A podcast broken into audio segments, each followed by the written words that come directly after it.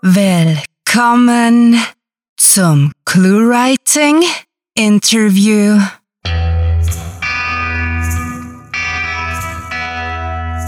Hallo, werte Damen, Herren und Literaten. Na, hüpft ihr schon auf den Stühlen, wenn ihr diese Klänge hört, weil ihr euch auf ein spannend unterhaltsames Podcast-Erlebnis freut? Oder gehört ihr zu denjenigen, die noch ganz viel zu entdecken haben, weil ihnen die digitale Destination hoaxilla.de noch nicht bekannt ist? Hoaxilla. Der skeptische Podcast aus Hamburg. Sei dem wie es sei. Wir hoffen, die folgende Unterhaltung mit Alexa und Alexander Waschkau von Hoaxilla wird euch allen Interessantes und Neues bieten, das euch Lust auf mehr Hoaxiltastisches macht. Gut, weiterführende Links zu allem und jedem findet ihr selbstverständlich in der Beschreibung und mich findet ihr wie üblich auf cluewriting.de. Aber jetzt lasst uns ohne weitere Umschweife gleich einsteigen in unser Skype-Gespräch vom 30. November. Wir wünschen viel Spaß mit dem Interview.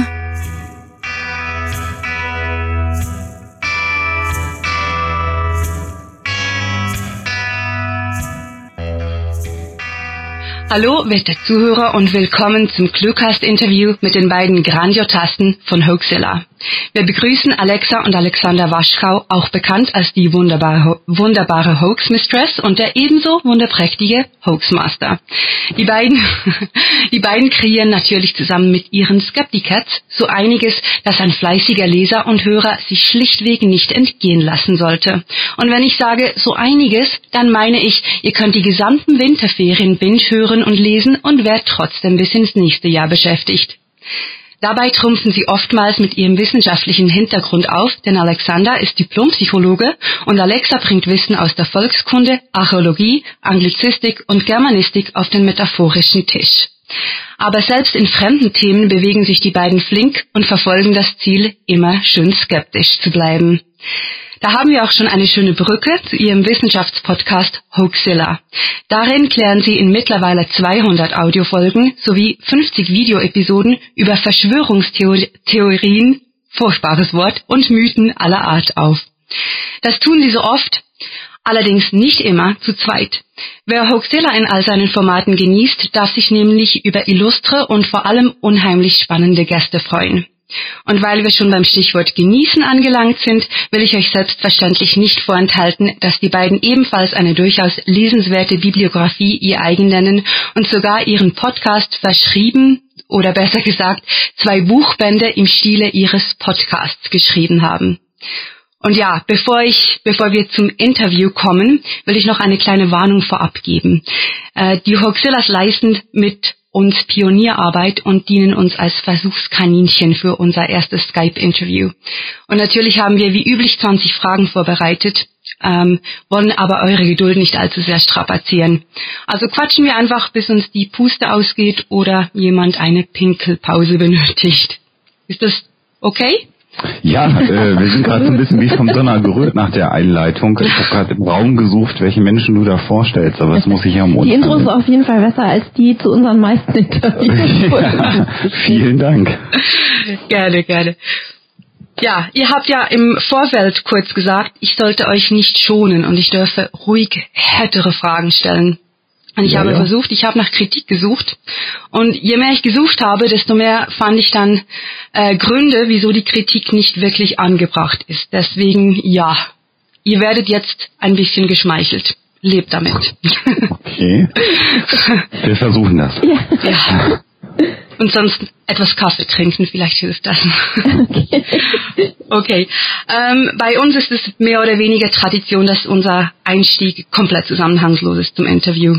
Und deswegen habe ich gedacht, ich frage euch mal, welche beiden Lebensmittel passen gut zusammen, obwohl die schiere Idee, sie zu kombinieren, Brechreiz auslöst. das ist bei mir auf jeden Fall, äh, also das werden jetzt vielleicht nicht viele unterschreiben, aber bei mir, bei mir ist es Käse und Marmelade. Meine Oma. Das kann ich mir überhaupt nicht vorstellen. Das Geheimrezept meiner Oma. echt gut. Was kombiniere ich denn, was ganz furchtbar ungewöhnlich ist? Ich schaue gerade äh, fragend meine Frau an, für alle, die, die unter nicht sehen können. ähm, ich mache, äh, das ist vielleicht auch ganz äh, merkwürdig, gelegentlich mir Ketchup auf Schnittkäse drauf. Mm. Mm. Okay, das, das tut schon jemand. Okay, das, das gilt unter Brech, Brechreizauslösend durch, ja. Ist aber gar nicht so schlecht. Mache ich nicht so oft, aber manchmal. Okay, okay. Mein Geheimtipp ist äh, Hüttenkäse mit Mandarinen. Oh, okay, ist ja, da wäre ich auch nicht drauf. Uh. Fantastisch. Mhm. Gut. Okay, kann ich mir gerade nicht so vorstellen, aber vielleicht probiere ich das auch nochmal. Musst du unbedingt. Okay. Aber ist ein bisschen wie ist ein bisschen wie krümeliger Joghurt mit, mhm. das klingt furchtbar, probier's. Okay, ja, okay. Das ich habe ein Bild Okay, okay ähm, ich komme jetzt gleich zu einer Frage, die ihr sicher schon hundertmal beantwortet habt, aber habt Erbarmen mit uns, den Zuhörern und vor allem mit mir. äh, mögt ihr uns ganz kurz oder einigermaßen knapp erzählen, was ihr für euer Publikum so alles tut? Ähm, ja, sehr gerne. Ähm, was tun wir für unser Publikum? Wir versuchen äh, mehr oder weniger regelmäßig einen Podcast zu machen. Du hast gerade schon gesagt, 200 Folgen sind erschienen. An der 201. Mhm. sind wir gerade am Arbeiten. Ähm, damit hat auch mal alles irgendwann angefangen vor etwas mehr als sechs Jahren. Äh, und dann sind viele, viele äh, ja, glückliche äh, Umstände zusammengekommen, so dass wir dann irgendwann von unserer ursprünglichen Heimat Münster in Westfalen nach Hamburg gezogen sind. Wir haben dann hier in Hamburg das, den, den Chef vom Alzer Filmstudio kennengelernt, Massengeschmack, der hat uns eingeladen hat gesagt, könnt ihr euren Podcast euch auch als Bildformat vorstellen. Und dann haben wir angefangen, ja, Huxella TV zu machen. Inzwischen sind es jetzt schon über 50 Folgen. Ich kann gar nicht so schnell mitzählen, weil das, weil es natürlich eine vertragliche Bindung da gibt, produzieren wir immer zwei Folgen im Monat von Huxella TV, was mhm. aufwendig ist. Mhm. Leider können wir es nicht in der Qualität machen, wie wir es eigentlich machen wollen würden, weil wir natürlich kein, kein Geld für eine Produktion im Hintergrund haben. Also wir hätten liebend gerne so eigene Computeranimationen, solche Geschichten und würden das viel mehr so in Richtung Terra X spielen wollen, was wir aber nicht können, aber wir versuchen da unser Möglichstes und versuchen eben Themen, die wir im Podcast behandeln, dann mit, mit Bildern zu unterfüttern. Das ist an einigen Stellen auch wirklich sinnvoll, das zu tun.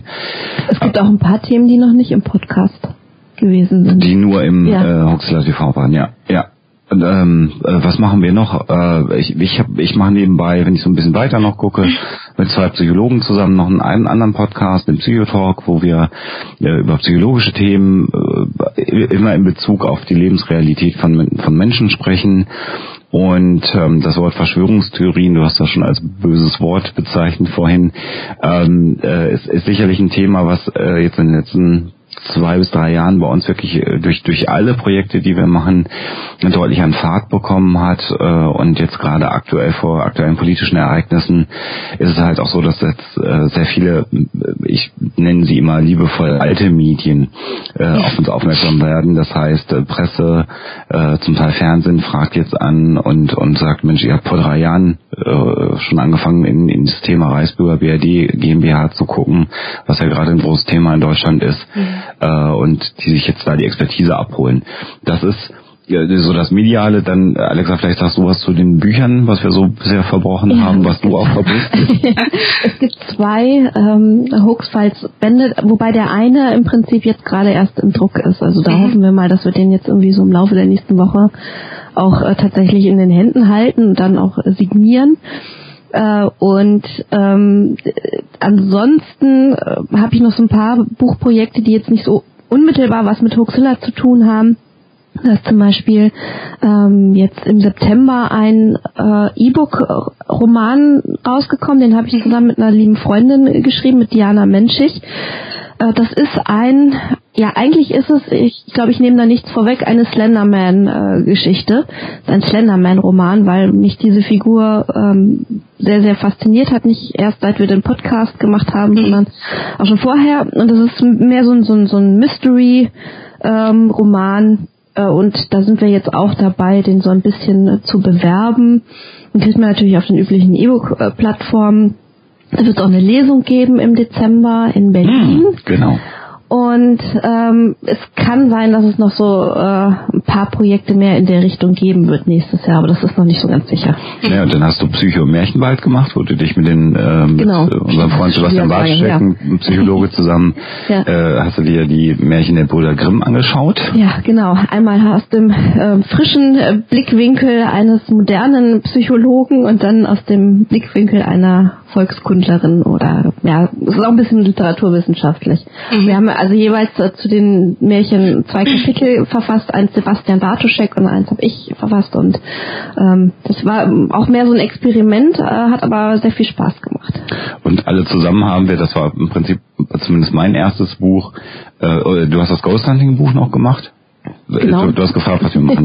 äh, das, äh, wo es um, um die Ghost Hunter Szene Genau. in Deutschland geht.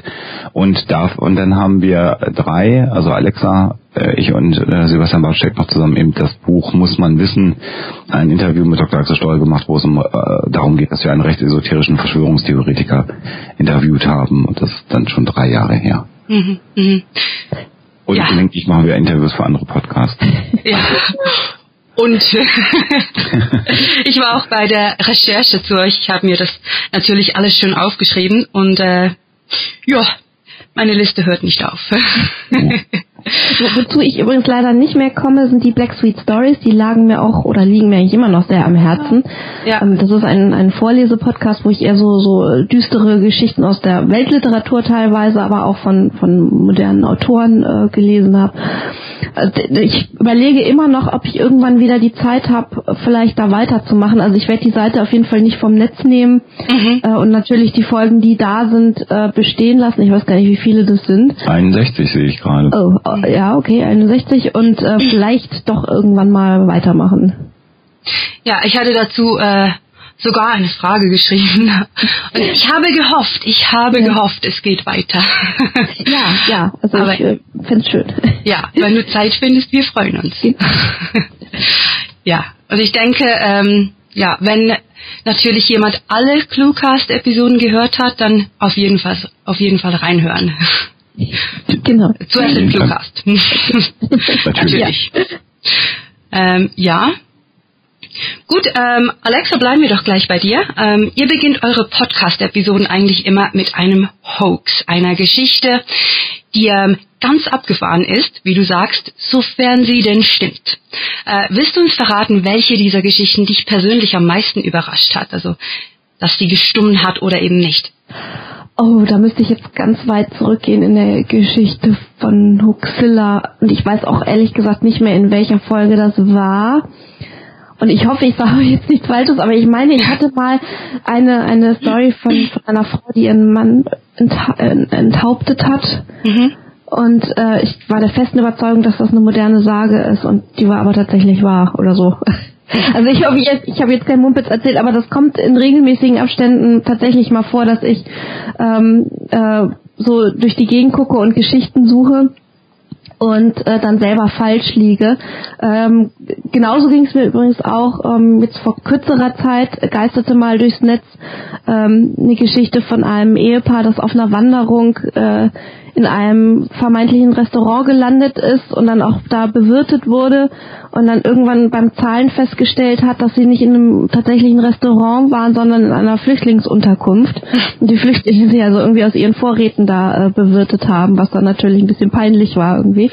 Äh, und das ist auch so eine Geschichte, die hört sich absolut an wie eine äh, moderne Sage, ist aber tatsächlich passiert. Und ist eigentlich eine schöne Geschichte, die Eine sehr schöne Geschichte. ja. einigen etwas le lernen würde. Ja, genau, genau. Ja, wie findest du diese Geschichten eigentlich?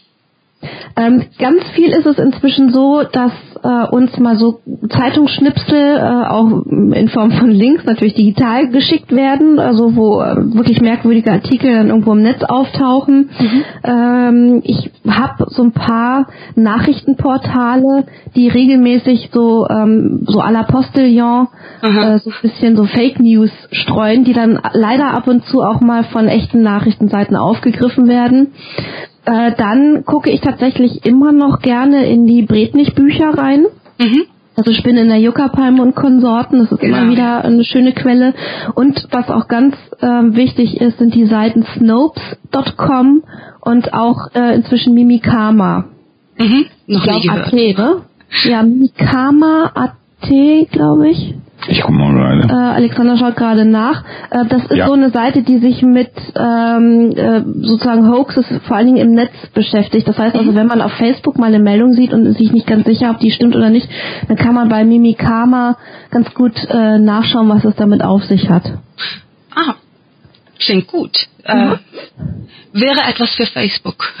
Ja. Also tatsächlich haben wir einige Freunde äh, bei Facebook, äh, Vernetzungen, Freunde, wie man es denn auch nennen möchte, die tatsächlich jetzt, äh, reg relativ regelmäßig jetzt schon Mimikama-Links bei Facebook direkt drunter setzen unter Falschmeldung. Das Mhm. passiert schon. Gut, ist äh, empfehlenswert. Auf jeden Fall, ja. Mhm. Ich hab's mir aufgeschrieben, so. Musste sein. Gut, äh, dann kommen wir doch weiter zu den Verschwörungstheorien. Die sind für meine Schweizer Zunge wirklich ein ganz, ganz böses Wort. und äh, ja, deren Wahrheitsgehalt ist natürlich umstritten und ihr wurdet mehrfach als Experten für Verschwörungstheorien bezeichnet und teilt eure Leidenschaft fürs Nachforschen und Hinterfragen eben dieser im Podcast und in den Büchern. Ähm, da drängt sich eine nun leider wieder sehr offensichtliche Frage auf. Wo liegen die Anfänge, Anfänge eurer Faszination mit diesen Verschwörungstheorien? Verschwörungstheorien, das ist eine interessante Frage. Ähm, ich glaube, das ist tatsächlich über das Hoaxilla-Projekt gekommen. Also am Anfang waren wir noch nicht so ganz unbedingt äh, beim Thema Verschwörungstheorien. Wir haben zwar relativ äh, am Anfang eine Folge zum 11. September gemacht, die man heute wahrscheinlich anders machen würde, weil wir sie mm, sehr kurz gefasst haben. Ähm, wir haben da auch damals gar nicht mit dem Shitstorm gerechnet, der uns da er- ereilt hatte äh, von, von Anhängern von Verschwörungstheorien.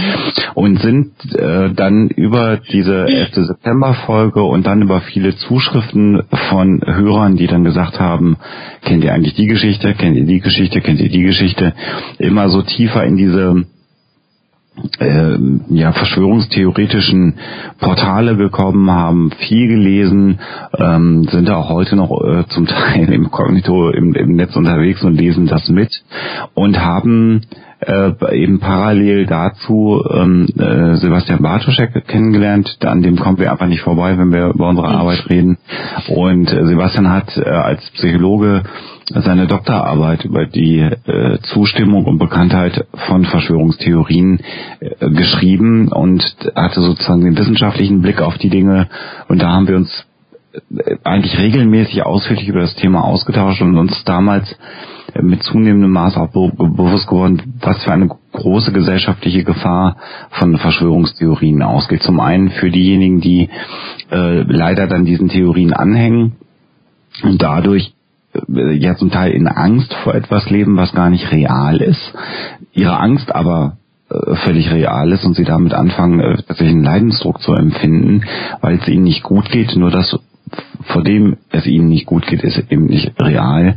Äh, Und zum Zweiten jetzt gerade im Jahr 2016 die aktuellen Ereignisse, wo dann Menschen, der, die der Ansicht sind, das haben wir hier leider in Deutschland, dass äh, Deutschland kein souveräner Staat sei, ähm, sondern wir immer noch unter äh, Besatzung stehen würden, dass es keine, keine Gewaltenteilung gi- gibt im eigentlichen Sinne, so dass die Polizei zum Beispiel gar nicht ein Gewaltmonopol hat in, in Deutschland.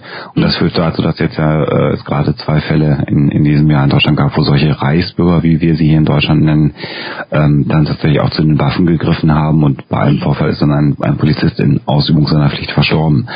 Ähm, das sind hoffentlich noch Auswüchse, aber äh, wir werden nicht müde, über dieses Thema zu reden und zu sagen, dass man davor auf keinen Fall die Augen verschließen darf, weil die, die generelle, auch breite mediale Reaktion, glaube ich, bis zu diesem Jahr, bis zu diesen Ereignissen war, das sind halt einzelne Spinner, die muss man nicht ernst nehmen.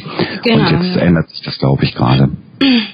Ja, muss sich ändern, leider. Das Ja. ist so, ja. ja. Mhm. Ja, und, und weil das alles, was ich jetzt erzählt habe, dieser Einstieg zu den Themen einfach so lange schon zurückliegt, das, das war halt vor vier, fünf Jahren, äh, ähm, äh, werden wir jetzt, ohne dass wir jetzt eine Doktorarbeit zum Thema geschrieben haben, Sebastian hat ja immerhin eine Doktorarbeit geschrieben, aber äh, als Experten angesehen, weil wir einfach schon so viel uns mit dieser Thematik beschäftigt haben es ganz viel Gemeinsamkeiten, unabhängig von der Verschwörungstheorie als solche, aber bei denjenigen, die diesen Verschwörungstheorien anhängen, äh, man kann da ganz gut Muster erkennen und man kann relativ mhm.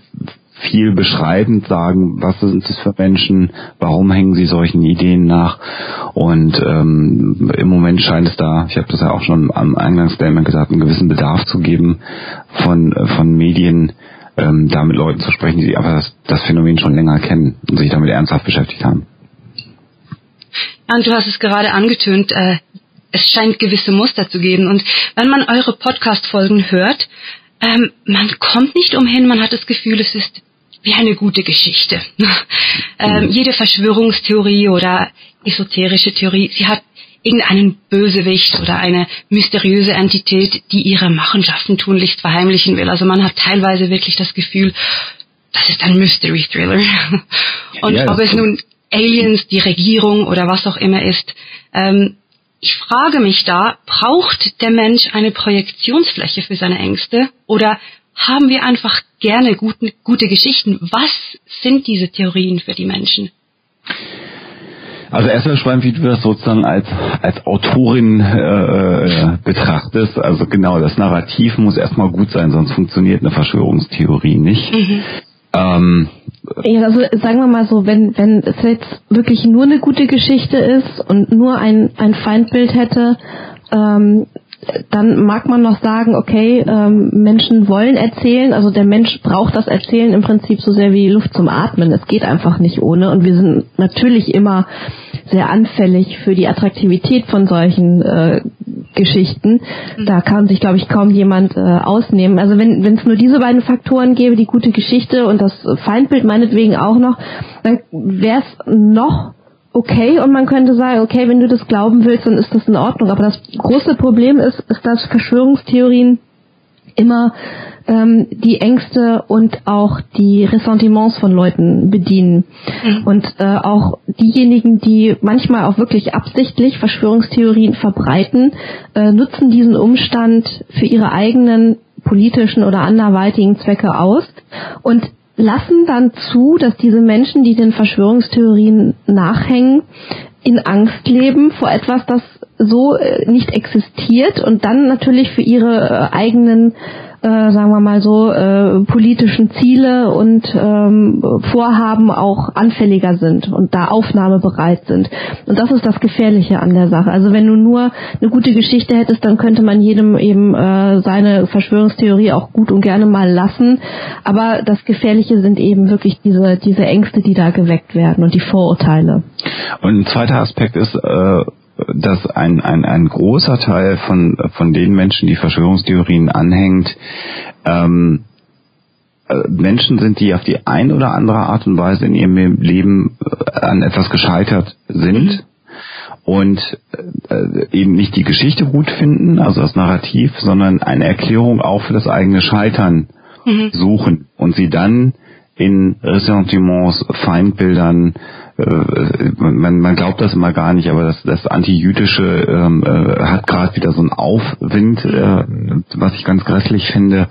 Und da ist das mit dem Gut und Böse klar in, einem, in so einem in so einem Kontext einer Geschichte völlig normal wie Märchen, aber da wird es natürlich dann gefährlich und es dient dann auch ein Stück weit dazu, dieses Narrativ mein eigenes Versagen, mein eigenes Scheitern, meine eigene Unzufriedenheit äh, äh, darauf zu projizieren. Ähm, ich stimme dir aber insofern zu, weil ähm, die, die, Faszination dieser Geschichtenerzählung oder, oder die Faszination der Themen, auch die wir behandeln, das ist die Triebfeder von, von Alexa und mir äh, gewesen zu starten, weil wir all die Themen, die wir da gemacht haben, genau aus diesem Grund total spannend fanden, immer gucken wollen, was, was verbirgt sich denn, wenn wir mal weggehen von den Verschwörungen, was, Nessie, Bigfoot, das Bermuda-Dreieck.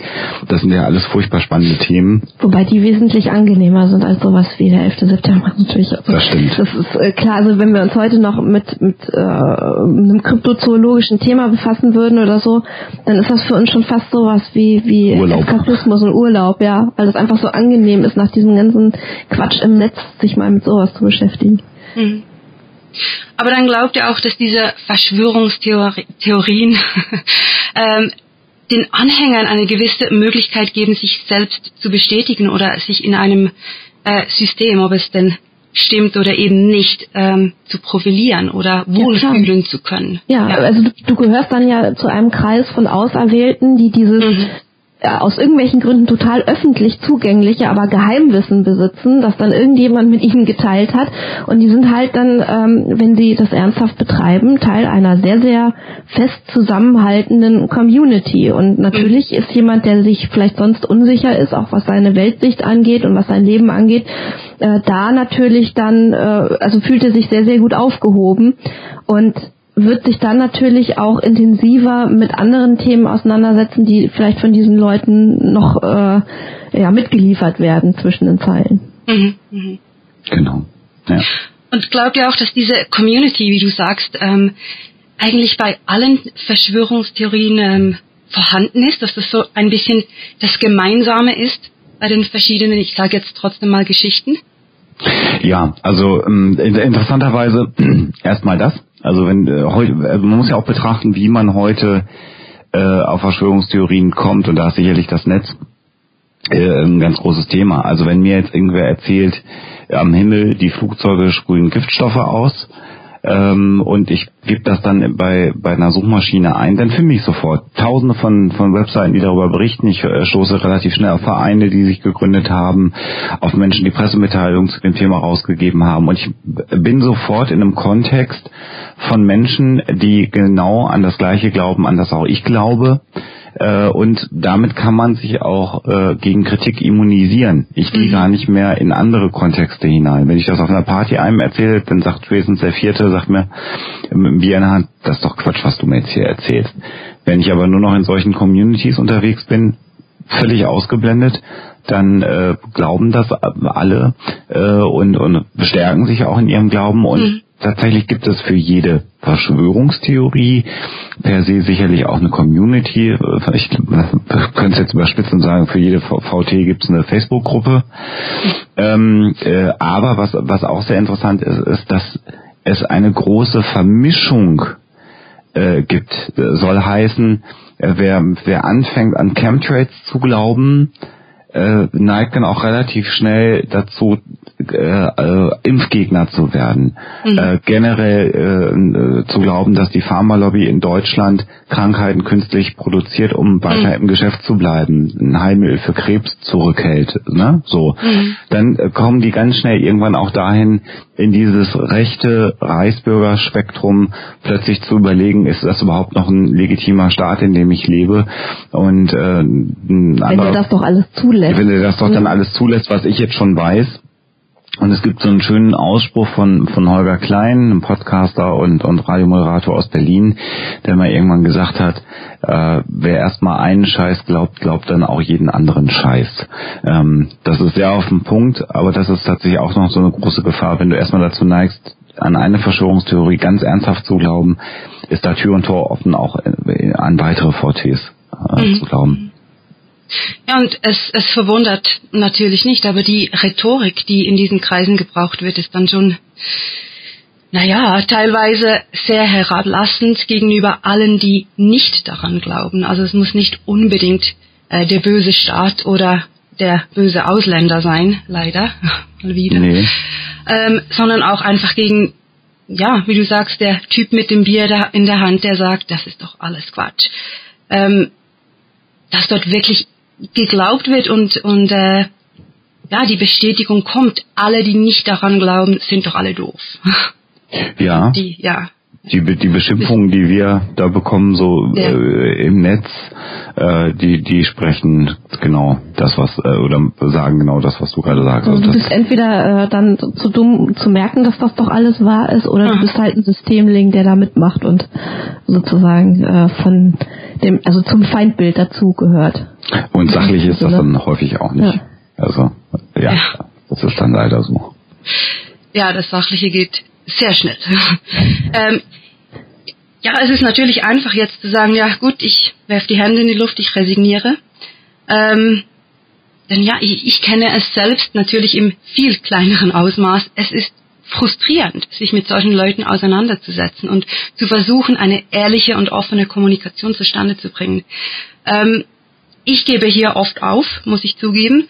Ähm, das tut ihr nicht.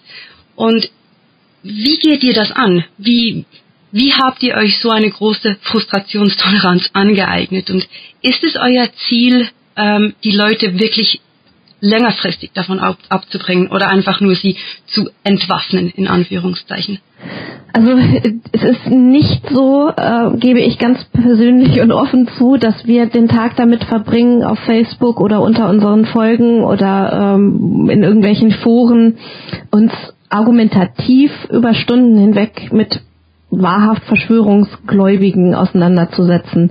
Mhm. Das ist insofern auch wahnsinnig schwer, weil meistens Argumente da überhaupt keine Basis sind, um äh, ins Gespräch zu kommen. Das heißt also, wenn du ein Argument ähm, dagegen anbringst, dann kommen gleich zehn von der Gegenseite, die du dann erstmal wieder entkräften müsstest. Äh, die Diskussion sind wir inzwischen viel öfter der Meinung, äh, muss emotional geführt werden. Das heißt, du musst den Leuten äh, klar machen, dass sie da dabei sind, einem Weltbild zu verfallen, was im Prinzip zu 90 Prozent aus Angst und vielleicht zu 10 Prozent dann auch noch aus Aggressionen besteht. Vielleicht äh, ist es besser, ähm, sich darauf zu konzentrieren. Aber was wir eigentlich eher machen, ist, dass wir äh, es nicht müde werden, einfach unser, unser persönlich wissenschaftlich kritisches Weltbild zu vermitteln über den Podcast und die anderen Projekte, in der Hoffnung, dass dann, und die Rückmeldung kriegen wir auch öfter von Leuten, diejenigen, die sich wiederum in ihrem bekannten Verwandtenkreis mit sowas konfrontiert sehen, eine bessere Möglichkeit haben, da im Gespräch zu bleiben und vielleicht irgendwie darauf zu reagieren oder damit umgehen zu können, wenn auf einmal jemand aus der Familie äh, droht, da in dieses in diese Community abzurutschen. Mhm. Das ist eigentlich eine Aufgabe, ähm, die wir vielleicht eher erfüllen können, als dass wir jeden einzelnen ähm, Verschwörungstheoretiker in Deutschland irgendwie überzeugen. Wir erreichen meistens diejenigen, die wirklich da fest verankert sind in dieser äh, Gemeinschaft eh nicht. Das sind eigentlich immer nur die, die unsicher sind, die sich erstmal informieren wollen mhm. und äh, vielleicht die, die mittelbar mit sowas zu tun haben. Ja, wir wollen, Alex hat gerade schon gesagt, äh, eben sensibilisieren. Wir wollen äh, versuchen, dass diese Themen so aus so einem Schattendasein rauskommen, weil die mitten in unserer Gesellschaft verortet sind, überall vorkommen und eben nach dem Motto während den Anfängen ist es immer gut, wenn dann jemand am Tisch sitzt ähm, äh, und und äh, wenn es auf das Thema Chemtrails kommt, dann einfach mal vielleicht eine Folge von uns gehört hat oder irgendwas anderes gesehen hat und einfach mal vier Gegenargumente äh, schnell liefern kann mhm. äh, die dann dafür sorgen, dass nicht vier Leute am Tisch nach Hause gehen, ihren Rechner anmachen, dann nachlesen, was hat's damit auf sich und dann einfach 25.000 Internetseiten finden, die ihnen sagen, dass das ein reales Phänomen ist, äh, sondern schon an, da am Tisch die vier, fünf, sechs Gegenargumente vielleicht mal genannt werden, ähm, die so eine Theorie einfach dann auch schon hinfällig werden lassen. Und ich würde vielleicht sogar den Tipp geben, wenn man jetzt tatsächlich so jemanden vor sich hat, den einfach mal zu fragen, wie es ihm persönlich geht, mhm. seitdem er da so äh, sich so sehr intensiv damit beschäftigt und das alles glaubt und ob er nicht vielleicht der Meinung ist, dass es ihm äh, unter Umständen ohne dieses ganze Gedankenkonstrukt besser gehen würde. Also vielleicht sind das so Möglichkeiten, um zumindest mal in so ein Gespräch einzusteigen und zwar nicht auf einer Ebene, hier du Spinner, ähm, äh, was, was glaubst du denn da eigentlich für einen Müll, sondern äh, vielleicht auch den Menschen dahinter ein bisschen ernster zu nehmen. Das ist sowieso eine Sache, die wir immer empfehlen, immer den Fragenden Diskurs angehen, also immer Fragen stellen. Das ist extrem schwierig, fällt uns natürlich deutlich leichter, weil wir, sagen wir mal, 95 Prozent aller Verschwörungstheorien auf der Welt schon kennen ähm, und dann immer sozusagen ins Wespennest reinstechen können mit einer Frage. Aber das ist auch immer ganz gut, Fragen zu stellen in, in so einem Dialog. Nicht zu sagen, das ist Quatsch, weil, sondern bei dem Thema Chemtrails zu fragen, wie halten die das denn geheim? Und dann sagt er, ja, das ist geheim und das wird geheim angebracht. Ja, aber müssten die das an den Flughäfen, die Techniker das nicht merken? Und dann ne, so eine Schiene zu verfolgen, weil sich dann jemand irgendwann auch durch die Beantwortung dieser Frage dann irgendwann dazu hinreißen lassen muss, zu sagen, okay, weltweit alle Millionen Flughafentechniker, äh, alle äh, Flugzeugkonstrukteure weltweit, egal ob sie aus dem kommunistischen oder aus dem demokratischen Land kommen, alle müssen ihre Flugzeuge entsprechend anpassen, damit das funktioniert. Also damit kriegt man die dann mitunter schon und vor allen Dingen das Umfeld merkt dann irgendwann, dass diese Theorie unter Umständen doch auf den Füßen steht. Mhm. Ja, wenn du jetzt schon von dem äh, mit Fragen ins Wespennest stechen sprichst, ähm, Und das war etwas, das ich, als ich das Interview mit äh, Dr. Axel Stoll gelesen habe mhm. und äh, die Doku dazu gesehen habe, habe ich zuerst auch gedacht, wie, wieso lasst ihr den Mann sprechen? Mhm. ähm, und ihr habt das nachher wunderbar aufgelöst und eure ähm, wissenschaftliche Betrachtung erst hinten angestellt, anstelle an, davon, ihn mehr oder weniger, weniger ähm, gleich abzuschrecken. Ihr habt ihn sprechen lassen und er hat sich aus meiner Sicht natürlich ähm, selbst zum Narren gemacht. Ähm, jetzt frage ich mich, war das nicht wahnsinnig schwierig, ein Akt der Selbstbeherrschung, dem Mann zuzuhören? Glaube ich, eine der, der häufig, häufigst gestellten Fragen, die Sebastian und ich ja. äh, hören, wenn es um, um dieses Projekt geht. Äh, ja, ich würde sie mir wahrscheinlich selber auch stellen. Nein, wir mussten uns überhaupt gar nicht beherrschen. Ähm, das ganze wir, wir beschreiben das ja auch so ein wenig im Vorwort des Buches, war äh, eigentlich das, was man journalistischen Harakiri bezeichnet, weil wir drei Tage vor diesem Interviewtermin wieder einen Raum hatten. Ähm, Alexa fiel aus, die das Ganze mit, mit Filmen und, und fotografieren sollte, also ein heilloses Chaos. Und wir haben ich weiß es gar nicht mehr, ich glaube sechs Monate, sieben Monate uns alles versucht ran zu recherchieren, äh, was über äh, Dr. Axel Stoll gab, ähm, biografische Lücken zu schließen, was alles ganz, ganz schwierig war, weil das in, in, äh, durch die Wende in, in Deutschland, durch die Wiedervereinigung, er ist ja Staatsbürger der DDR gewesen, äh, alles nicht ganz einfach war und hatten dann irgendwann einen, einen, einen Fragenkatalog zusammengestellt und haben an dem, an dem Abend vor dem Interview bis morgens um drei im Hotelzimmer gesessen und haben an diesem Fragenkatalog noch herumgeschliffen, Sebastian und ich.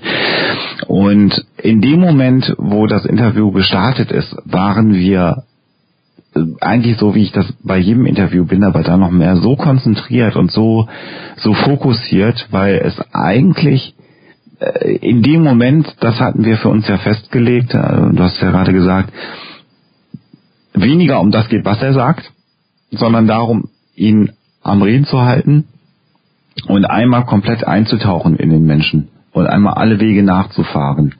Und dann bist du in so einem Interview im Prinzip nur damit beschäftigt, gedanklich dir immer Marken zu setzen, was kam vor, was hat er gesagt, wo muss man jetzt nochmal einhaken, ähm, was davon haben wir auf unserem unseren äh, Plan für das Interview drauf, ne, was, was kann ich da schon abhaken? Und das Ganze dann noch als Tandem zu zweit zu machen. Und mit Sebastian habe ich noch nicht so viele Interviews zusammen gemacht, das ist mit Alexa äh, deutlich einfacher, weil wir uns so lange kennen. Und das hat dazu geführt, dass sowohl Sebastian als auch ich, da kann ich für ihn mitsprechen, weil wir uns auch oft drüber unterhalten haben, einfach so fokussiert waren, dass der dass das, dass dieses, also sagen wir mal, die, die volksverhetzenden Sachen, die er dann auch zum Teil in diesem Interview erzählt hat, einfach nur abgehakt wurde und dann es, es im Prinzip darum ging, okay, gehen wir mal weiter in den Weg, da gehen wir noch mal weiter rein, da gehen wir noch mal weiter rein. Mhm.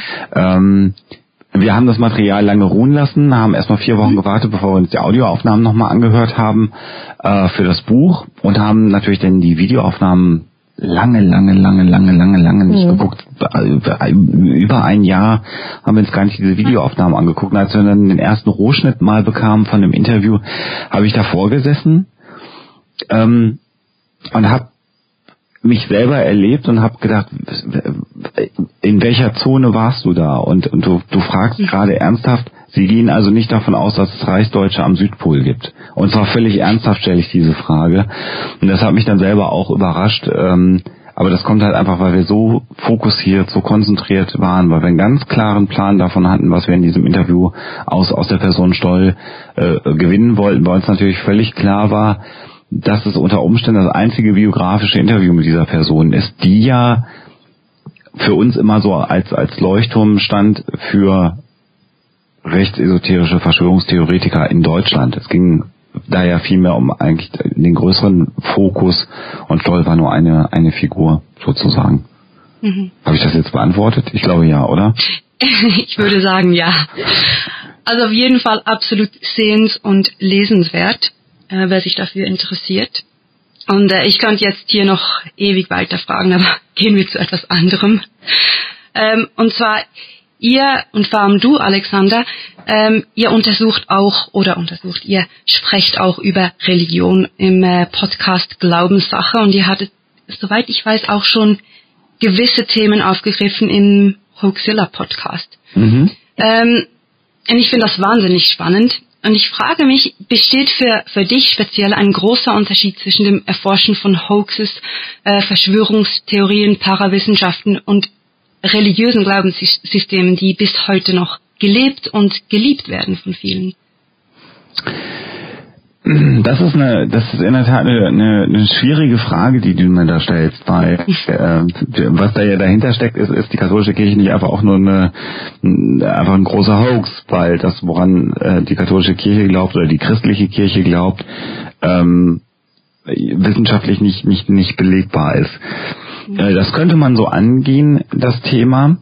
Ähm, und, und das ist auch ein Thema, was mich lange umgetrieben hat, tatsächlich, mhm. sehr, sehr beschäftigt hat. Und mein Weg zum, zum Atheisten, der ich heute bin, hin, war nicht so einfach und ist auch erst in der Huxella-Zeit passiert. Also äh, äh, ich war jetzt eher so ein Agnostiker zu Beginn von Huxilla, ne? das sind so die Feigen, die sagen, wenn es mir einer beweist, dann glaube ich dann doch noch. Sonst komme ich ja nicht in den Himmel. Ähm, äh, und dann irgendwann war für mich der Moment erreicht, wo ich gesagt habe, nein, ähm, die Chancen stehen nicht so. Die Chancen stehen einfach, einfach so schlecht, dass es einen Himmel gibt. Insofern äh, habe ich mich dann völlig vom, vom Glauben getrennt und bin dann ja lustigerweise äh, eben in Kontakt gekommen mit Eduard Habsburg, mit dem ich mhm. den Glaubenssache-Podcast zusammen mache, der strenggläubiger äh, Katholik ist, der Habsburger ist, also tatsächlich, also es ist der Ur-Ur-Urenkel von Kaiserin Sissi aus der direkten Blutslinie. Und wenn man sich mit Geschichte ein bisschen auskennt, sind ja die Habsburger im Wesentlichen schuld äh, daran, oder auch nicht schuld daran, aber haben sie auf alle Fälle darauf hingewirkt, dass Europa im Wesentlichen katholisch ist, ähm, die, die Habsburger äh, Kaiserlinie. Und äh, was, was mich, was mich äh, ähm, äh, zurückhält, die, das Thema Religion genauso anzugehen wie jeden, jeden Hoax, jede Verschwörungstheorie, ist die Tatsache, dass das Thema Religion 2000 Jahre lang schon äh, äh, hier in unseren westlichen Ländern erstmal unsere Kultur geprägt hat in vielen, vielen äh, Bereichen. Das muss nicht alles gut gewesen sein, aber es ist, äh, es ist äh, ein Fakt. Und ich habe auch durch Glaubenssache, durch den Kontakt mit Eduard und dann auch durch Zuschriften anderer Hörer ähm, realisiert, wie wichtig der, der, der persönliche Glaube für einen einzelnen Menschen sein kann. Und äh, dann, weil ich auch ein großer Demokrat bin, äh, wenn ich dann in mein Grundgesetz reinschaue in Deutschland, dann steht da eben auch drin, dass es eine Religionsfreiheit gibt. Und das bedeutet, dass man glauben darf, aber auch eben nicht glauben darf und dass man daran nicht gehindert werden darf. Und darüber kann man natürlich streiten. Äh, aber das ist tatsächlich ein Grund, warum ich dann ein bisschen ausklammere. Und weil ich es aber in Huxilla so nicht aufbereite, habe ich dann gesagt, ich rede jetzt über Religion bei Glaubenssache. Das war mhm. das mein Ausweg. Also wir haben sehr, sehr viele Leute in unserem Umfeld, so gerade auch äh, so aus der Skeptiker-Szene, die würden sofort sagen, alle Religionen sind ähm, stinknormale Hoaxes und man müsste sie eigentlich äh, mit, äh, nein, nicht mit Feuer und Schwert, aber so kurz davor, also irgendwie recht vehement bekämpfen. Und äh, Religionen sind grundsätzlich Dinge von gestern und es geht uns allen besser ohne Religion. Äh, es gab ganz am Anfang so meiner Findungsphase mal eine sehr, sehr kurze Zeit, wo ich gedacht habe, hm, da ist was dran, bis ich mir eben auch nochmal äh, erstens Gedanken darüber gemacht habe, ähm, wie viel, das sagte Alexander ja auch gerade schon, unserer Kultur äh, zum Beispiel durch den christlichen Glauben ähm, geprägt ist und äh, gar nicht möglich gewesen wäre ohne äh, Religion. Und dann ist es auch so, ähm, natürlich hat jede Religion auch ein, ein, ein Kernproblem und hat auch viel äh, negativen Ballast mit sich herumzutragen. Also äh, es wird wohl wahrscheinlich kaum eine, eine geben, wo, wo nicht sozusagen mal eine, die ein oder andere Leiche im Keller äh, ist. Und auch die katholische Kirche ähm, ist nicht ganz äh, rein und unbefleckt, äh, möchte ich mal meinen, vor diesem Hintergrund. Aber ich sehe halt auch immer klarer, wie vielen Menschen eben der Glaube unheimlich viel bedeutet. Und wenn du siehst, dass vor dem Hintergrund des Glaubens, auch des christlichen Glaubens, äh, auf einem Platz irgendwie zehntausende Leute zusammenkommen, ähm, für die das, das größte Geschenk ist auf der ganzen Welt, ähm, eben äh, in dieser Gemeinschaft zusammen und in diesem Glauben zusammenkommen zu können. Äh, und du siehst das Leuchten in den Augen der Leute und wie viel es ihnen bedeutet. Dann fängst du an, zumindest zu akzeptieren, dass man nicht einem privat glaubenden Menschen diesen Glauben entreißen sollte. Und ich finde, das ist das Mindeste, was man respektieren sollte. Ganz anderes Thema ist natürlich Kirchenkritik. Da mhm. gibt es äh, viele Aspekte, also die institutionalisierte oder der institutionalisierte Glaube, da kann man sehr kritisch vorgehen. Ähm, da sind wir auch mitunter gar nicht so feige oder ruhig, was das angeht und äußern uns da auch gelegentlich dazu. Aber nochmal, der individuelle Glaube, äh, hilft und gerade in so unruhigen Zeiten, wie wir sie jetzt gerade haben, wir wissen alle noch nicht, was mit mhm. Donald Trump mit seinem roten Knöpfchen macht, was er jetzt nämlich so unterm Finger hat.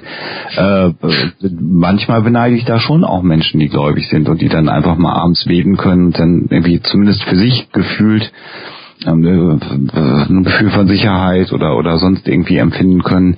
Äh, das fehlt mir als Atheisten. Das kann ich auch nicht wirklich äh, ersetzen. Also ich habe meinen Rationalismus und kann dann sagen, hm, ich gehe mal davon aus, das wird alles gut gehen. Ich muss dafür Gilmore Girls gucken. Ja, so, genau.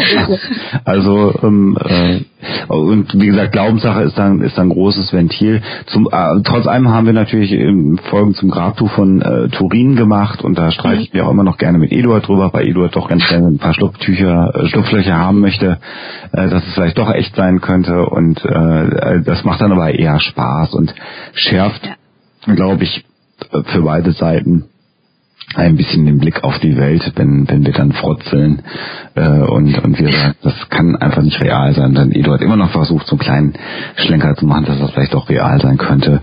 Und das mhm. nehmen wir dann eher mit, mit, mit Humor, glaube ich, von beiden Seiten. Und ich denke, das ist ein wahnsinnig wichtiges Stichwort. Es macht Spaß, wenn ihr miteinander sprecht. Und man merkt, es ist immer der allergrößte Respekt für den anderen da. Ähm, ich möchte sogar fast sagen, das ist jetzt ein bisschen pathetischer, muss ich mit Eduard mal sagen, er soll sich das mal anhören, aber ich glaube, dass, dass da auch ein großes Maß an, an, an Liebe tatsächlich vorherrscht. Also eine Bromance, sag es doch. Ja, es ist, glaube ich, eine der größten Podcasting-Bromances, die es so gibt. Also wir haben äh, einfach so eine tiefgehende äh, Freundschaft inzwischen entwickelt mhm. ähm, äh, und, und äh, obwohl wir fundamental in unserem, in unserem Weltbild an einem Punkt abweichen, äh, haben wir eine ganz intensive Freundschaft auch über den Podcast hinaus.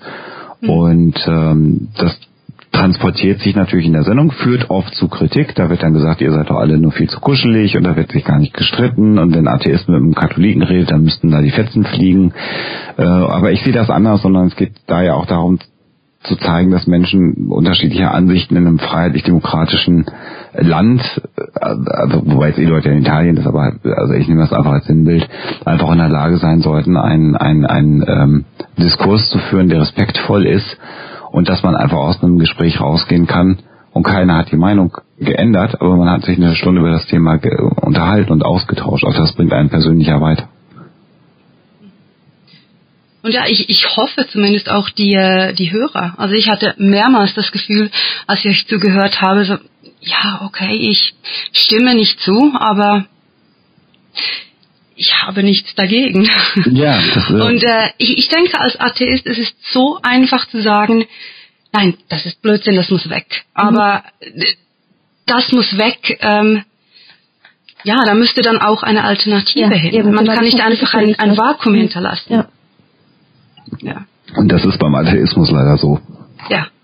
Und ja, ich, ich glaube, man kann niemandem aufzwingen, mit diesem Vakuum leben zu müssen, wenn sie, wenn sie das nicht möchten oder aus irgendeinem Grund nicht können. Mhm. War für mich eine der schwierigsten Entscheidungen. Also das hat mhm. lange, da habe ich lange dran äh, geknapst, mir jetzt bewusst zu sein, dass ich x Jahre noch habe und danach ist überhaupt gar nichts mehr. Und ich kann mhm. nichts daran ändern, dass es so kommt. Es sei denn, es gibt irgendwelche neuen technologischen Entwicklungen in den nächsten Jahren. Ähm, äh, das, das, das ist mir sehr schwer gefallen. Das war ein ganz harter Weg, das anzunehmen. Äh, und die Lücke ist nach wie vor da wie gesagt. Mhm. Ich glaube, ich glaube auch, was Eduard manchmal äh, selber ein bisschen verwundert ist, wie viel der, der christlichen Werte wir eigentlich auch leben als als Humanisten, äh, als mhm. ich es mal eigentlich bezeichnen würde. Äh, also ich glaube, es gibt Zeiten, wo so das Einzige ist, dass wir niemals an die an die Auferstehung, an die Heiligen äh, und eben an dieses übergeordnete Wesen im Himmel glauben werden. Äh, aber ansonsten ähm, hat doch auch der christliche Glaube äh, einiges an, an Richtlinien, die mal salopp formuliert irgendwie gar nicht so dumm sind, wenn man irgendwie mhm. miteinander leben will. Mhm. Ja. Da kommt jetzt meine, mein üblicher Standardsatz. Ich denke da, ja, die Evolutionspsychologie erklärt da einige Grundwerte, die, die mehr oder weniger universell sind. Und äh, ich glaube, die, die guten oder die fundamentalen Grundwerte, dass wir versuchen zu kooperieren und miteinander als soziale Spezies klarzukommen und das einigermaßen freundlich über die Bühne zu bringen. Am Ende ist es mir egal, wieso jemand glaubt, ähm, das ist das Richtige, was sie tun sollen. Es spielt keine Rolle, mhm. was die Erklärung ist dafür. Hauptsache, ja, man kommt miteinander klar. Man hat leider gerade so ein bisschen den Eindruck, dass das nicht überall in der Welt gerade mhm. äh, das ist, ja. aber wenn's, wenn, wenn du es evolutionspsychologisch erklären möchtest, vielleicht mendelt sich das dann ja über die nächsten Jahre dann auch wieder aus. Aber es ist auch so, dass, dass unser, unser Bild von Religion im Augenblick extrem negativ geprägt ist, mhm. sowohl was, was das Christentum angeht, als auch was ähm, noch mehr den Islam angeht. Und das ist ja leider auch wieder ähm, das passt ja eigentlich auch auf, auf das, was wir sonst äh, so treiben, nämlich die Beschäftigung mit Verschwörungstheorien. Also du kommst eigentlich immer eher an die Öffentlichkeit und in den Fokus ähm, der Menschen, wenn irgendwas Negatives passiert. Also wenn, mhm. wenn, wenn die Sache irgendwie schlecht ausgeht, wenn, wenn da irgendwie Ausreißer sind, ähm, die äh, irgendwie ähm, äh, ja äh, schlimme Dinge tun. Mhm. Und das prägt natürlich auch äh, das Bild der Gesellschaft. Und es ist wahnsinnig schwer, dann aber mal äh, selber loszugehen und mit Menschen zu sprechen und dieses negative Bild wieder gerade zu rücken. Ähm, das ist natürlich gerade in einer Zeit, wo, wo das Thema auch so angstbesetzt ist, äh, besonders schwierig. Also ähm, ich hoffe, das macht Alexander noch. Alexander wollte ja auch mal eine Glaubenssache Islam äh, machen äh, und eben genau dieses Thema auch nochmal ansprechen, weil also man kann es nicht oft genug sagen, der Islam mit dem, was wir als Islamismus kennengelernt haben, ähm, im Prinzip wirklich nichts zu tun hat und auch da ist, glaube ich, noch ein großer Bedarf an Aufklärung vorhanden. Mhm. Das Projekt ist auf jeden Fall geplant. Mir fehlt, wie so oft, Zeit. die Zeit. Ja. Aber äh, da wird es auch noch, also wird eine Glaubenssache Islam in jedem Fall noch geben. Mhm. Wir warten. Gut, äh, dann wollen wir mal weg von der Religion und vielleicht zu etwas etwas lustigerem, lockerem. Ähm, ja, ihr recherchiert eure Podcast-Episoden ja meistens eine Woche oder länger, soweit ich das im Kopf habe. Mhm und ihr greift dabei des Öfteren zum Geschichtsbuch oder dem dazugehörigen Online-Artikel. Und mir fällt auf, dass ihr meistens großen Wert darauf legt, dass eure Hörer das historische Umfeld eines Themas kennen oder zumindest ansatzweise den, Rahmen, den Rahmen dazu ähm, vermittelt bekommen. Habt ihr eine Ära der Menschheitsgeschichte entdeckt, die ganz besonders viele äh, skurrile Legenden zu bieten hat? Ja, ja. Oh, oh, das ist wahnsinnig schwer, weil eigentlich jede Ära ihrer Menschheitsgeschichte oder der Menschheitsgeschichte eine eine ganz andere Art von von äh, ja aus heutiger Sicht äh, Problemen oder oder ähm, auch Geschichten oder Hoaxes oder was auch immer äh, aufweisen äh, könnte. Also du hast du hast äh, im im Frühmittelalter und im Übergang vom römischen Reich ähm, in Britannien äh, König Artus, wo sich heute noch die Leute streiten, war es eine äh, gibt es eine historische Figur, gibt es einen Vorgänger äh, oder oder quasi eine Figur, auf der äh, der König Artus basiert. Ähm, das zu belegen ist wahnsinnig schwer. Ähm, du hast ähm, du hast die ganzen heiligen Geschichten, die du, wenn du jetzt wirklich böse wärst, auch als als äh, sagen wir mal so erfundene oder zumindest überhöhte Geschichten abtun könntest. Ähm, dann hast du die ähm, Zeit der Märchen, also die Zeit, in der Märchen langsam verschriftlicht werden. Ähm, in der Zeit äh, 17., äh, 18. und 19. Jahrhundert. Also das sind so viele verschiedene Dinge, die du da nennen könntest. Es ist wahnsinnig schwer, da irgendwie von einer Ära zu sprechen, äh, die da besonders äh, geneigt wäre. Es ist auch keineswegs so, dass das äh, finstere Mittelalter äh, jetzt nun allen möglichen Hoaxes und Glaubenskonstrukten und so weiter aufgesessen wäre, ohne dass da irgendwie auch nur ein, ein Lichtstrahl irgendwie bis auf den, auf den Boden gedrungen wäre. Ähm, also es ist zum Beispiel ein Hoax, dass die Menschen im Mittelalter alle geglaubt haben, die Erde sei flach. Das ist, äh, weiß man inzwischen aus Quellen, das waren vielleicht ein paar Leute, die das noch irgendwie gedacht haben, aber die allermeisten hatten schon eine ganz gut, genau, ein paar Verschwörungstheoretiker, ja, aber die allermeisten haben eine ganz gute Vorstellung davon gehabt. Ähm, Also das ist, äh, ich, ich finde, Geschichte ist insofern wahnsinnig wichtig, weil wir ähm, sehr, sehr viel darüber lernen können, wie, wie Menschen äh, ticken und dass dieses, wie Menschen ticken, sich auch gar nicht so sehr verändert hat über die Jahrhunderte hinweg. Und das merkt man ja zum Beispiel auch eben an diesen, diesen modernen Sagen, die vermeintlich irgendwie jetzt die allerneuesten Geschichten sind, die man sich so erzählt, aber dahinter liegen immer Motive, die wahnsinnig alt sind und äh, die man in, in schon sehr viel früheren Sagen genauso treffen kann.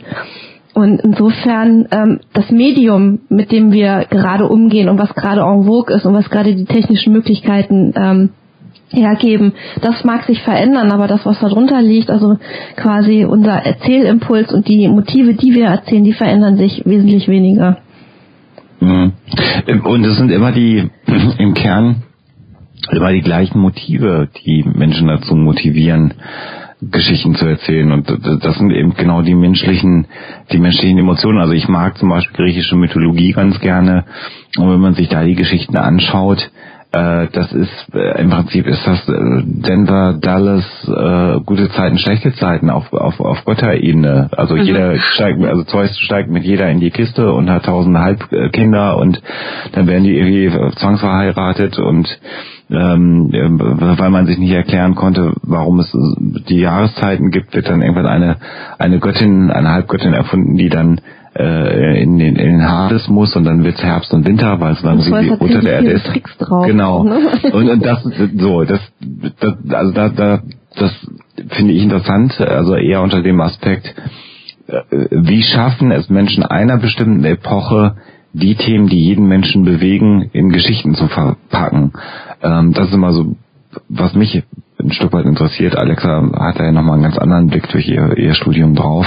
Äh, und da ist es tatsächlich so, dass jede Zeit ihre Geschichten hat. Das hat Alexa gerade ausführlich äh, dargestellt. Aber trotzdem ist es uns auch immer wichtig, die Ereignisse, die wir im Huxilla Podcast aufgreifen, wir haben ja einiges an historischen Dingen, die wir auch aufgreifen, äh, immer zeitlich zumindest grob einzuordnen. Auch da machen wir natürlich viele Fehler, weil wir keine Historiker sind, aber wir versuchen zumindest so ein bisschen äh, einen zeitlichen Kontext und Rahmen zu geben, damit man es vielleicht auch als Hörer besser einordnen kann, das, was man mhm. gerade hört. Ja, ich bin jetzt so frech und springe einfach zur nächsten Frage und lasse das mal so stehen, wenn das in Ordnung ist. Gerne. ähm, und ja, äh, Hoaxilla äh, seid natürlich ihr, die edle Hoax-Mistress und der ritterliche Hoaxmaster, oh. aber nicht nur. ihr ladet regelmäßig Gäste zum Gespräch ein. Äh, Dr. Sebastian Bartoschek wurde eben äh, erwähnt. Den trifft man wirklich immer wieder an. Mhm. und äh, so auch äh, Lydia Benecke, eine meiner Lieblinge, wenn ich das so sagen darf. Mhm. Und äh, die immer mal wieder spannende Beiträge zu eurem Format Hoaxilla Crime beisteuert. Äh, gibt es da einen Geheimtipp, äh, aus eurem Experten- und Bekanntenumfeld. Wen darf man auf keinen Fall verpassen und was sollte man unbedingt gesehen haben von ihnen? Den Buddler, den Buddler darf man nicht verpassen. Oh, das ist aber gemein. Also ähm, das, äh, ich, ich will das, ich will das einmal erstmal nochmal an, okay. anstoßen, das Thema. Du ähm, darfst sagen alle, das ist auch. Sowieso, das, das wäre nämlich jetzt mein Satz gewesen, weil das, das Verrückte am Huxella-Projekt war oder ist bis heute, dass wir in, in Kontakt mit so vielen tollen Menschen äh, mhm. kommen konnten, zu denen Lydia äh, zählt, ähm, äh, zu denen ihr Ex-Mann Mark zählt. Ähm, das irgendwie sind alles ja jetzt nicht die allerbesten Freunde, die wir haben, aber immer wieder äh, werden da auch mal die Terminkalender abgeglichen und wenn man weiß, man ist in, in Köln oder die wissen, sie sind in Hamburg, dann gleicht man sich ab, äh, um, um sich da auch nochmal zu treffen. Ähm, aber im Prinzip ist jeder Gast äh, zu Gast bei Huxilla, weil wir der Ansicht sind, dass er etwas Interessantes oder Spannendes zu erzählen hat. Ähm, da gibt es natürlich die, die bekannter sind und die einem eher, liegen, so wie äh, Lydia Winnecke zum Beispiel, aber wir finden halt auch Mirko Gutja, äh, den Archäologen, der ja inzwischen auch seine eigenen Podcasts hat, den angegrabenen mhm. Podcast und das geheime Kabinett. Ähm, aber wir haben auch mit ähm, äh, äh, Verschlüsselungsexperten äh, Episoden gemacht, die ganz furchtbar spannend sind, wo es um Kryptologie geht. Äh, wir haben Ich weiß gar nicht, haben wir André Kramer schon mal in einer Podcast-Folge zu Gast gehabt? Weiß ich gar nicht, glaube nicht. Nee, bei Huxilla TV. Bei Huxilla TV hatten wir den mal zu Gast. Das ist jemand, der sich mit dem Thema UFO-Forschung beschäftigt. Also, äh, Wir hatten sogar mal einen Ghost Hunter. Ghost Hunter, genau, den Tom, äh, den wir interviewt haben. Also, jeden Gast können wir eigentlich empfehlen? Und äh, das ist eine relativ gemeine Frage, die du, die du uns da gestellt hast. Also man sollte einfach gucken, welches Thema interessiert mich und ähm, äh, mhm. interessanterweise haben dann unsere Gäste in der Regel dann auch ein eigenes Leben und eine eigene Lebensgeschichte und die kann man dann auch äh, zurückverfolgen. Und tatsächlich Huxilla Crime ist ein, ist ein Format, was wir im Prinzip ja mit mit Lydia dann zusammen auch entwickelt haben oder wo ich die Idee hatte zu sagen, das das bietet sich an, das mit Lydia zu machen, habe ich das dann vorgeschlagen, ob sie da Lust zu hat, dass wir das als regelmäßiges Element, so dass ihr und unser Time äh, Zeitkalender äh, ermöglicht. Und da war sie sofort Feuer und Flamme und wir arbeiten nach wie vor sehr sehr gerne zusammen.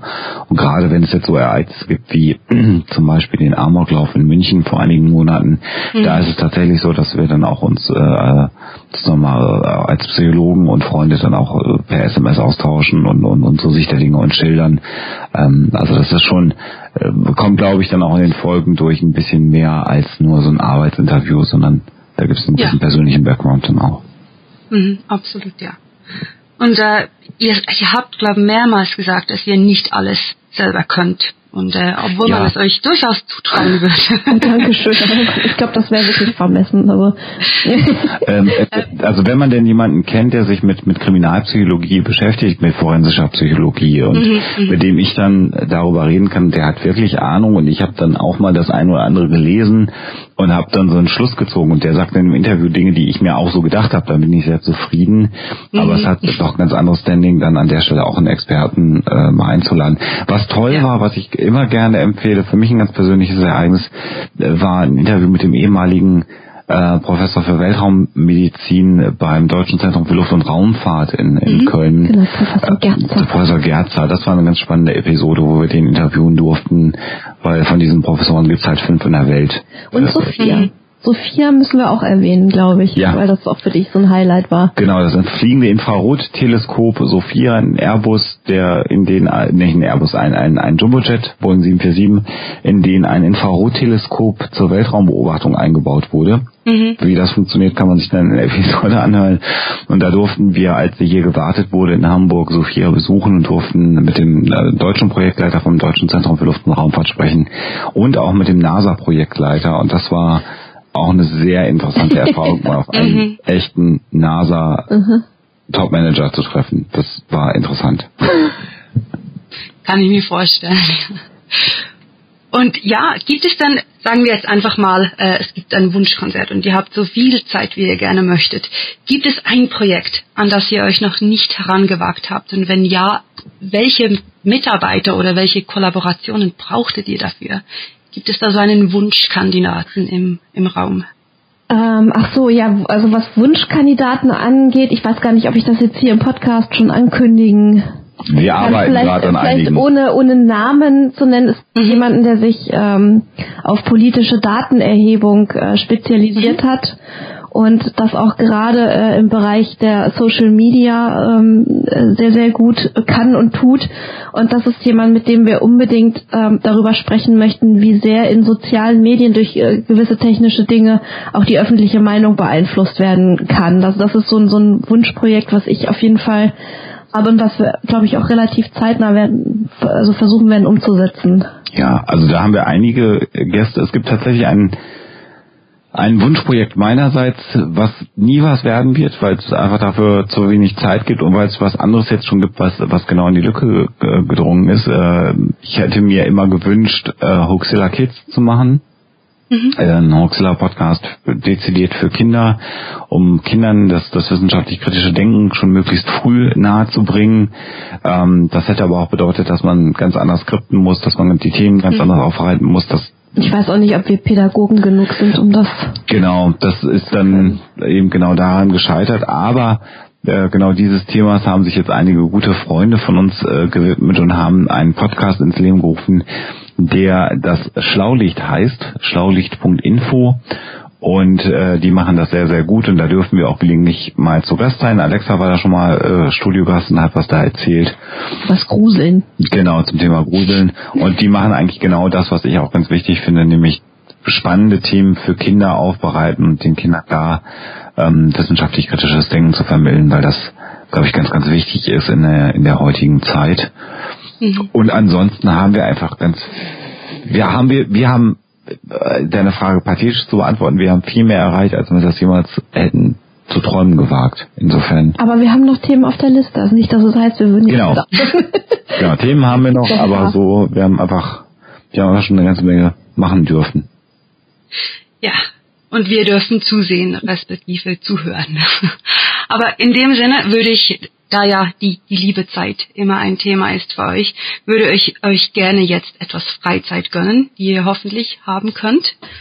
Und äh, ja, euch ziehen lassen. Oh, das war schon. Das hat gar nicht wehgetan. Oder möchtet ihr, möchtet ihr noch ein bisschen erzählen? Könnt ihr natürlich auch gerne. Nein, also wenn du, wenn, wenn dich noch irgendwas brennend interessiert, was deine Hörer interessieren könnte, ja, zu viel ist, zu viel ist wahrscheinlich. Ja, sonst müssen wir, wenn es denn gewünscht ist, nochmal eine zweite Auflage machen.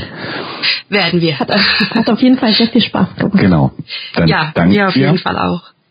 Ich bedanke mich herzlich und äh, richte einen lieben Gruß an den Skeptiker Zoo aus. Ja. Ja, eine, eine davon, der Kater ist hier auch gerade zugegen und lässt sich furchtbar kraulen. Der ist sehr faul heute.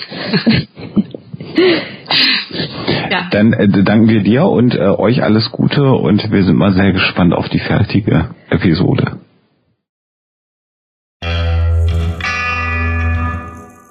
Tja, werte Hörer, das war es leider schon. Wer nun gerne weiterlauschen möchte, dem sei ein ausgiebiger Ausflug auf hoaxilla.de wärmstens empfohlen. Dort erfahrt ihr auch, wie ihr die Arbeit der Hoaxillas unterstützen könnt. Weitere Links zu den Hoaxillas, ihren mannigfaltigen Projekten und allem, das erwähnt wurde, findet ihr in der Beschreibung. Also, klickt munter drauf los. Wer sich nach Diskussionen, Informationen und Gedankenaustausch etwas literarische Ausspannung gönnen möchte, den heißen wir auf unserem Hörgeschichten- und Hörspiel-Podcast, dem Cluecast, sowie auf der Kurzgeschichtenplattform ClueWriting herzlichst willkommen. Wie immer, üblich und stets gilt, habt ihr Fragen, Feedback, Kritik oder vielleicht sogar freundliche Worte für uns, dann immer her damit. Wir freuen uns darauf, uns mit euch in den Kommentaren sowie auf den sozialen Medien zu unterhalten. Wir bedanken uns herzlich bei Alexa und Alexander Waschkau für dieses Interview und wünschen Ihnen weiterhin viel Forschermut, skeptische Neugierde und Erfolg mit Ihrer Arbeit. Vorerst verabschieden wir uns mit dem hochoffiziellen ClueWriter-Kampfschrei mit fantastiliardischem Dank fürs Zuhören und den besten Wünschen. Eure Cluecaster.